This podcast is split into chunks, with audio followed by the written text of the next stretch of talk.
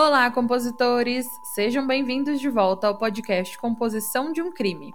Eu sou a Daiane Polizel, a host desse podcast. E eu sou a Laura Polizel, a co-host. Vocês estão ouvindo a segunda temporada aqui do podcast Composição de um Crime, onde iremos narrar ao longo de 10 episódios casos que ocorreram no Brasil, essa segunda temporada foi escolhida por vocês, os nossos compositores, lá no nosso Instagram, podcast Composição de um Crime. E se você é viciado por True Crime como nós, pegue o seu fone de ouvido, se acomode e se prepare para o caso de hoje. Nesse episódio, vamos falar de um serial killer brasileiro que ficou mais conhecido como serial killer da Baixada Fluminense, o Sailson José das Graças. Esse episódio foi indicação da nossa compositora Leila, que mora na cidade onde o Sailson cometeu seus assassinatos. E se você que está nos ouvindo quer saber mais sobre algum crime, deixe a sua sugestão de casos no nosso Instagram ou no nosso e-mail, que logo você vai ouvir ele por aqui.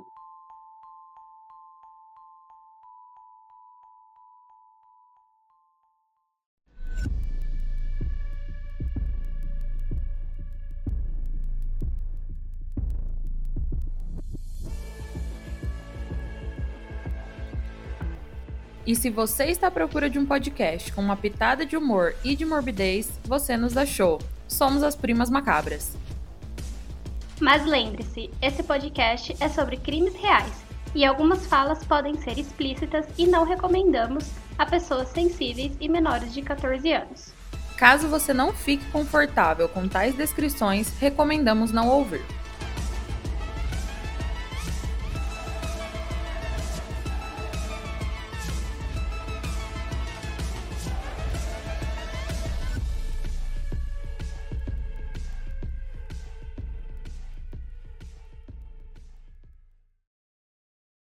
Sailson, desde criança, era visto por vizinhos e familiares como uma criança perturbada.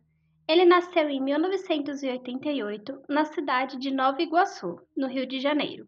E segundo sua família, o Sailson ele começou a demonstrar comportamentos violentos aos 11 anos de idade.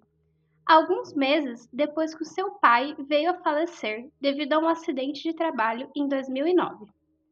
O seu pai ele foi eletrocutado acidentalmente aonde ele trabalhava, porém não só isso, mas a convivência na casa da família ela não era das melhores, pois o pai antes de falecer era uma pessoa agressiva que abusava fisicamente das irmãs de Sailson e de sua mãe, que também abusava verbalmente. Após todos esses abusos que ele viu a família sofrer, e também após a morte do pai, os familiares começaram a perceber que algumas atitudes do menino estavam ficando perigosas e fora do normal. Inclusive, nessa idade, ele começou a matar os gatos e galinhas da região apenas por puro prazer. Mas ele não matava esses animais de forma rápida. Ele gostava de desferir golpes de faca até ver que nas suas mãos já não restava nada. Sailson, em 2007, ele foi preso por roubar 42 reais da bolsa de uma mulher, na qual ele deu uma gravata. Condenado a quatro anos e seis meses de prisão, passou o regime semiaberto em 2008.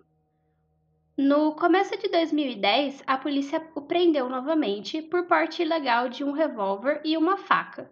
Ficou mais três meses na cadeia, voltou a ser trancafiado por furto em 2014 nas três ocasiões, a polícia nunca suspeitou que estivesse diante de um assassino frio e perigoso. Os vizinhos de Sailson diziam que o homem ficava horas e horas na esquina de um bar e antes de descobrirem a maldade que residia dentro do homem, eles achavam que o Sailson só estava muito alcoolizado, mas depois eles descobriram que esse homem estava estudando e observando suas próximas vítimas, o que foi um choque para eles, né? O homem conta que ingressou na carreira da bandidagem cedo, com apenas 17 anos, que foi quando ele cometeu seu primeiro homicídio e disse que, por ser o primeiro, foi o único em que ele se preocupou em esconder o corpo da vítima. Comecei a roubar bolsa, essas coisas, coisa pequena, fazer certos pequenos furtos. Aí fui crescendo, fui tendo um despensamento diferente. O despensamento foi mudando. De roubar, fui pensando, comecei a pensar em matar. 15 anos roubava a bolsa, 16, né? com 17 já matei a primeira pessoa, deu aquela adrenalina, primeira mulher. É a primeira mulher que eu matei que. Aí já veio, já veio na mente, pô, será que eu vou pra cadeia? Será que eu vou preso? As coisas já fluíram bem. Aí foi vindo na mente, fazer mais, fazer mais, aí acostumei, você gostar. Sailson, quando preso, ele confessou ter matado 38 mulheres e dois homens desde 2005. Apesar da postura tranquila de Sailson, ele conseguia esconder o que se passava dentro da sua cabeça. O homem de 26 anos morava na casa de sua namorada, Cleusa Balbina de Paula, de 42 anos. E além deles dois, morava também o ex-marido de Cleusa, o José Messias, de 52 anos. E os vizinhos diziam que eles formavam um triângulo amoroso. No mínimo estranho, né? O Sailson ele perambulava pelas ruas sujas, empoeiradas e esburacadas da região de Santa Rita, que era um conjunto de bairros que abrigava 120 mil habitantes na periferia de Nova Iguaçu. É um vale cercado de morros que abafam o vento. O Sailson ele morava numa área cortada por um rio poluído que era tomado de lixo. O líder comunitário ali da região, que era o Miroval Santos, que costumava vê-los nos bares, achava que ele não passava de mais um bebum daquela região. A Baixada Fluminense ela é um meio ambiente propício para isso. Ela é uma das áreas onde mais se mata no Rio de Janeiro. Em 2016, que é na época dos fatos, das 5.033 pessoas assassinadas no estado, 35% morreram na Baixada Fluminense. Em uma parte da Baixada, os homicídios aumentaram 40% em 2016 na comparação com 2015. E o ritmo ele seguiu intenso em 2017, porque dos 476 assassinatos que ocorreram no Rio de Janeiro, 10% foram registrados em delegacias de Nova Iguaçu. A Baixada é também um dos lugares onde menos se descobre quem matou. Isso num país em que esse índice já é baixíssimo, né? Como a gente sempre traz nos nossos episódios. Em uma madrugada de fevereiro de 2010, os ruídos de luta, os gritos abafados e o choro estridente do irmãozinho de um ano acordaram o menino, que aqui nós chamaremos de K, de quatro anos de idade. Quando abriu os olhos, o K ele viu a sua mãe ser estrangulada e o irmão mais novo receber 14 facadas no rosto e nas costas. Logo após, ele ouviu o assassino dizer: Olha para o outro lado que eu não vou fazer nada com você. E o K obedeceu, né? Ele esperou a casa voltar ao silêncio antes de poder se mexer, e quando ele percebeu que o homem já tinha saído da sua casa, ele pulou a janela, passou por baixo de um portão de madeira e bateu na porta da casa da tia, que morava ao lado. A tia Francisca, ela ouviu o chamado do sobrinho que disse: Tia, tem um homem preto lá em cima em casa e minha mãe e meu irmão estão com sangue. E a tia perguntou se esse homem era o pai de Cá, e a criança respondeu que não, que era um homem escuro e que seu pai estava trabalhando. A tia Francisca deixou o sobrinho na sala e correu para a casa da irmã. Chegando lá, ela viu Fernanda Hazelman, de 24 anos, imóvel na cama. Ao seu lado estava o bebê, de bruços em uma poça de sangue. O Sailson, além dele matar por puro prazer, ele alegava que ele matava também por encomenda. Pelas nossas pesquisas em reportagens e artigos sobre ele, a maioria dos assassinatos que ele cometeu eram favores que ele fazia para Cleusa e para o José. E em troca desses favores, os dois ofereciam a Sailson uma casa, comida e dinheiro. Ela bancava, eles bancavam, me bancavam, né? Troca disso era água, comida, teto, roupa nova, dinheiro, viu? dinheiro para me comprar necessidade, viu? roupa, calçado, sapato, chinelo, corte de cabelo, tudo tudo por conta deles. Em troca disso, a alma dos, dos caras. Sendo que tem muita gente aí, muita. Não me arrependo, não. Em dezembro de 2011, Paulo Vasconcelos, de 52 anos, foi assassinado em Nova Iguaçu. Ele tinha uma dívida de 40 reais com Cleusa e José, e por isso Sailson alega o ter matado. Já na madrugada do dia 8 de outubro de 2013, Bianca, de 21 anos na época, relata que acordou com um homem negro e não muito alto ao lado de sua cama. Ela morava nos fundos da casa da avó, num quartinho que ainda estava em obras e improvisado para receber ela depois que ela ficou sem a pensão alimentícia do pai. O invasor, que entrou pela janela, começou a esganá-la. A Bianca tentava gritar: sai daqui! Mas o grito saía falhado, como uma súplica, porque ela já estava quase sem fôlego. Ao seu lado, na mesma cama, o seu primeiro filho, um bebê com então cinco meses, começou a chorar. O Sailson se irritou com o choro e deu um golpe de faca no pescoço do bebê mas por sorte foi sem profundidade. A avó da Bianca, a senhora Joanira dos Reis Oliveira, em seu depoimento, dizia que o assassino não tinha pressa, que ele ficou cortando superficialmente a pele do pescoço de Bianca com uma faca, como se estivesse desenhando uma gargantilha nela. A Joanira ela lembra que escutou as súplicas da neta, forçou a porta que permanecia presa com arame e entrou com tudo. O agressor então ele fugiu para o quintal, pulou o muro de volta para a rua e com uma força inesperada, a Joanira ela conseguiu levantar a neta ensanguentada do chão. A Bianca ela levou nove facadas e felizmente sobreviveu. O que que uma avó não faz, né? Tira, sei lá, forças da onde para salvar a vida da neta. É que nem aquelas mães, né? Aquelas super mães que aparecem levantando carros porque o filho tá embaixo, sabe? Sim, sim, na hora do desespero, nossa, sai força, sei lá da onde, né? Aham. Uhum. O Francisco Carlos Chagas, de 49 anos, foi morto a facadas, no bairro de Corumbá, também em Nova Iguaçu, no dia 23 de outubro de 2014. A morte ela teria sido encomendada pela Cleusa por causa do roubo de um celular.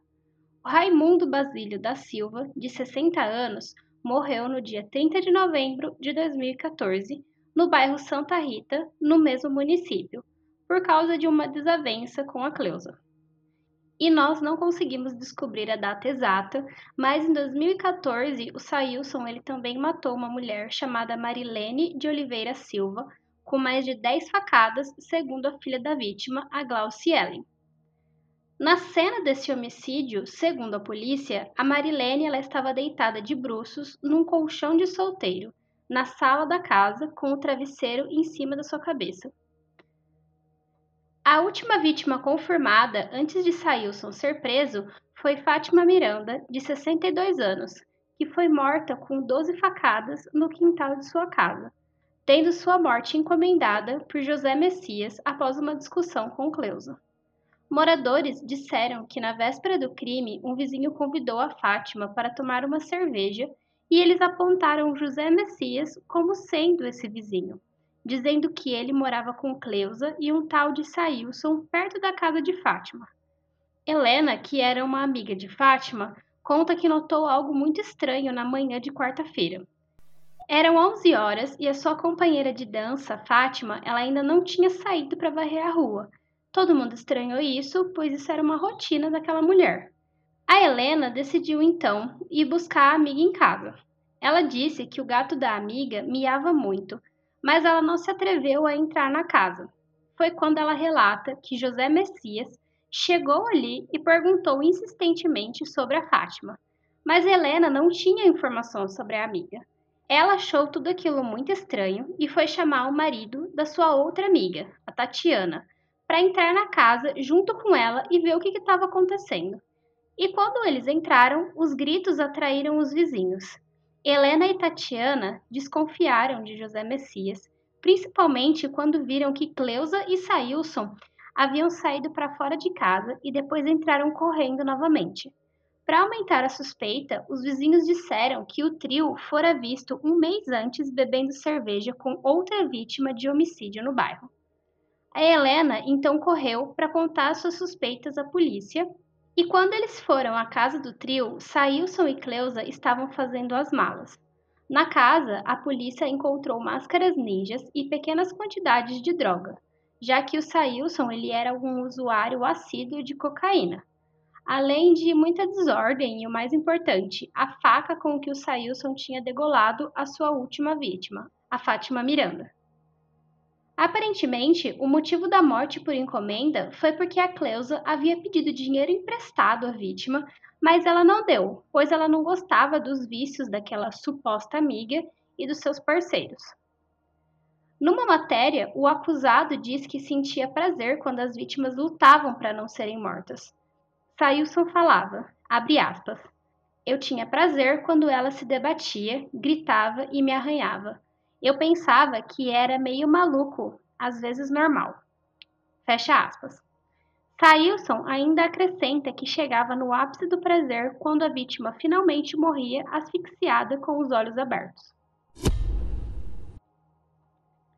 Ele realmente foi uma pessoa muito fria ao dar todo esse depoimento na Delegacia de Divisão de Homicídios da Baixada Fluminense. Ele ainda disse que não se arrependia de nada, somente de um crime que cometeu na vida, que foi matar uma criança de apenas um ano de idade, aquela criança que a Daiane citou no início do episódio. Quando a mesma não parava de chorar ao ver que a sua mãe estava sendo assassinada pelo Sailson e ele disse que ele só matou a criança por medo de que os vizinhos ouvissem o seu choro. Um detalhe importante é que o Sailson ele dizia que gostava de matar as suas vítimas por asfixia, como eu disse, que era o método do qual ele mais sentia prazer. Porém, as mortes encomendadas, é, ele tinha um modus operandi diferente. Ele matava a facadas, o Sailson, ele tinha o modus operandi muito específico para esses dois casos. E suas vítimas também eram bem específicas. Os seus alvos, quando não eram encomendados, eram mulheres brancas, porque ele dizia que mulheres negras o faziam lembrar da sua mãe. E todas eram da Baixada Fluminense. Será que a gente pode traçar um perfil e um trauma psicológico aí? O que, que você acha, prima? Com certeza. Ele seguia suas vítimas e estudava meticulosamente até ele conseguir cometer o homicídio e chegar no seu ápice. Observando a vítima, estudando. Esperava um mês, vez uma semana, dependendo do local. Procurava saber onde ela mora, como é que é a família dela, se ela passava na rua, via, dava uma olhada na casa, será que essa mulher ficava estudando ela. Aí passava uns tempinhos assim, eu ia. perto. Eu ia de madrugada e viu uma, uma brecha da casa, uma facilidade, aproveitava, entrava e. Eu não estava com preocupação de uma cadeia, não. Fazia as coisas bem feito, entendeu? Não era preocupação, por gostar mesmo. Tava luva, preocupava mais com a digital, né? Digital se o local tem câmera, se o local não tem câmera. E se não tivesse câmera, eu não me preocupava com a touca, essas coisas. Mas se fosse assim um lugar que tivesse casas de vidro escuro, esses vidros que você dá para ver, as pessoas só podem ver de dentro para fora, entendeu? Aí eu procurava botar touca. Eu ia mais pelos cantos, lugares mais escuros, não levava documento, não levava nada que desse uma pista isso. Vocês conseguem perceber a calma desse assassino, desse indivíduo sem alma ao relatar tudo isso, né, gente? Bizarro. Muito bizarro. O assassino foi preso no dia 11 de dezembro de 2014. A confissão de Sailson durou cerca de quatro horas, e na confissão ele diz ser responsável por mais de 42 homicídios em nove anos de atividade e ainda declarou que sua maneira favorita de matar era por asfixia, como a Laura já tinha dito, e os policiais eles ficaram chocados e logo começaram as buscas por casos que ainda não tinham sido resolvidos.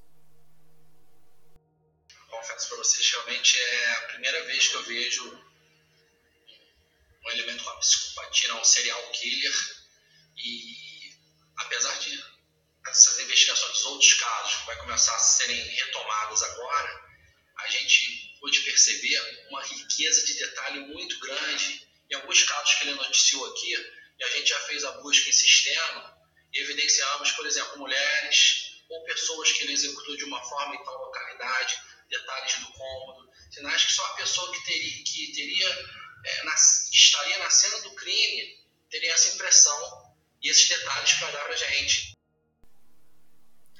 Porém, apesar de falar que já tinha matado mais de 42 pessoas, até o momento a polícia só conseguiu confirmar com provas absolutas quatro crimes do qual ele foi o executor. O Sailson ele continua preso até o ano de 2021 e numa entrevista para a Globo em 2014, ele diz que quando for solto voltará a matar. Abre aspas. Não me arrependo não. Para mim o que fez está feito e não volto atrás. Não tenho nenhum arrependimento. Se eu sair daqui a uns 10, 15 ou 20 anos, eu vou voltar a fazer a mesma coisa. É a vontade mesmo, não tem jeito. Eu saio, escolho as minhas mulheres, as mulheres do meu perfil e se achar que tem que ser, vai ser. Fecha aspas. Eu não, quando eu não fazia, eu ficava nervoso, andava pra lá pra cá, dentro de casa. Eu, quando eu fazia, já ficava mais tranquilo. Fazia uma vítima ali, podia ficar o quê? Uns dois meses, assim, fazer uns três meses. Ficava na boa. Só pensando naquela que eu, que eu matei. E aí saía para caçar, né? Procurava. E compositores, a gente colocou essa fala do Sailson aqui porque essa é uma fala muito importante para classificar o Sailson em um serial killer. A formação, entre aspas, né, a origem de um serial killer, ela não vem de um fator só. Ela vem englobando né, a relação dos fatores biológicos, psicológicos e sociais.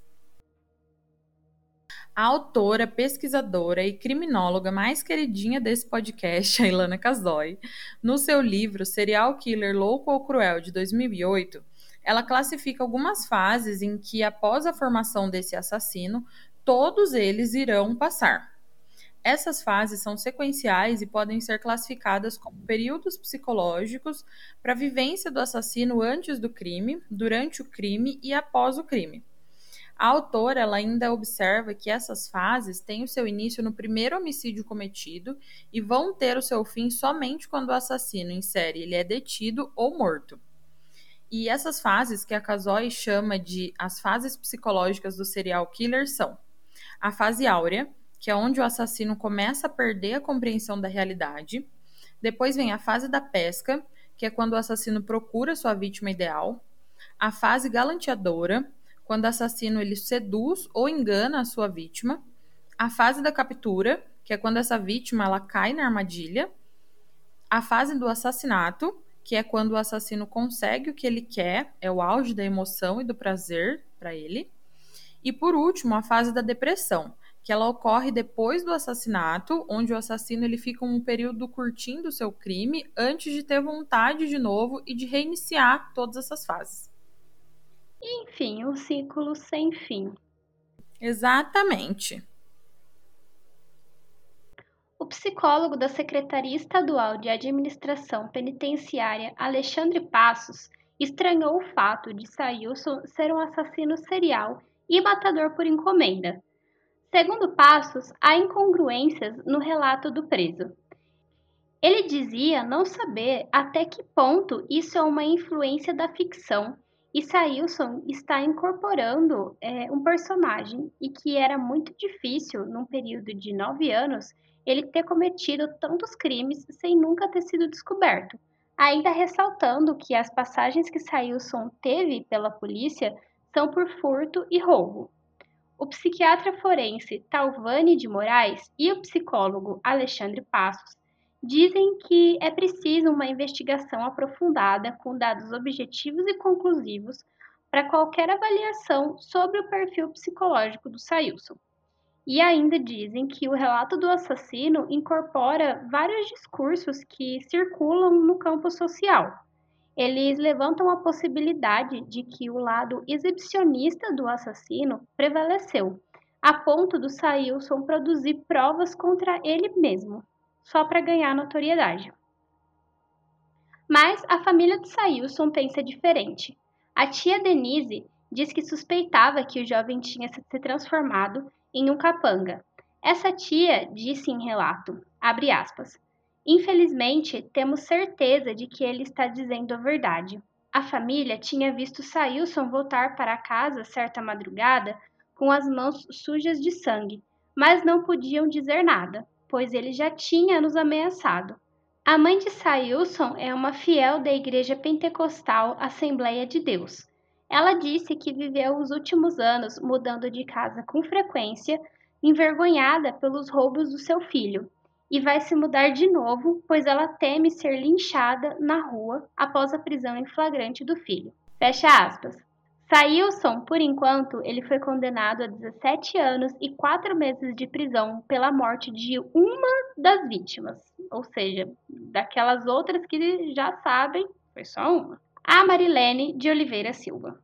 Eu ia falar exatamente isso, né? E todas as outras que todo mundo sabe. Mas, infelizmente, né, os policiais não conseguiram as provas conclusivas para todas, então não tem como, né? Ir ao julgamento sem provas.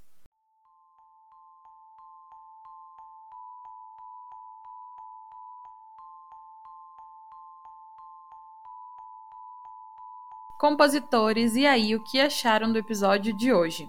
Esperamos que vocês tenham se traumatizado o suficiente. Obrigada por acompanhar as Primas Macabras até aqui. E não se esqueçam de nos seguir no Instagram e no Twitter, que é podcast Composição de um Crime. E também de nos seguir na sua plataforma de áudio preferida. E também de nos avaliar lá na Apple Podcast, porque tudo isso é muito importante para nós. E se vocês quiserem enviar suas sugestões e feedback, mandem uma mensagem lá no nosso Instagram ou no nosso e-mail e contem quais crimes vocês querem ouvir por aqui. Até o próximo crime!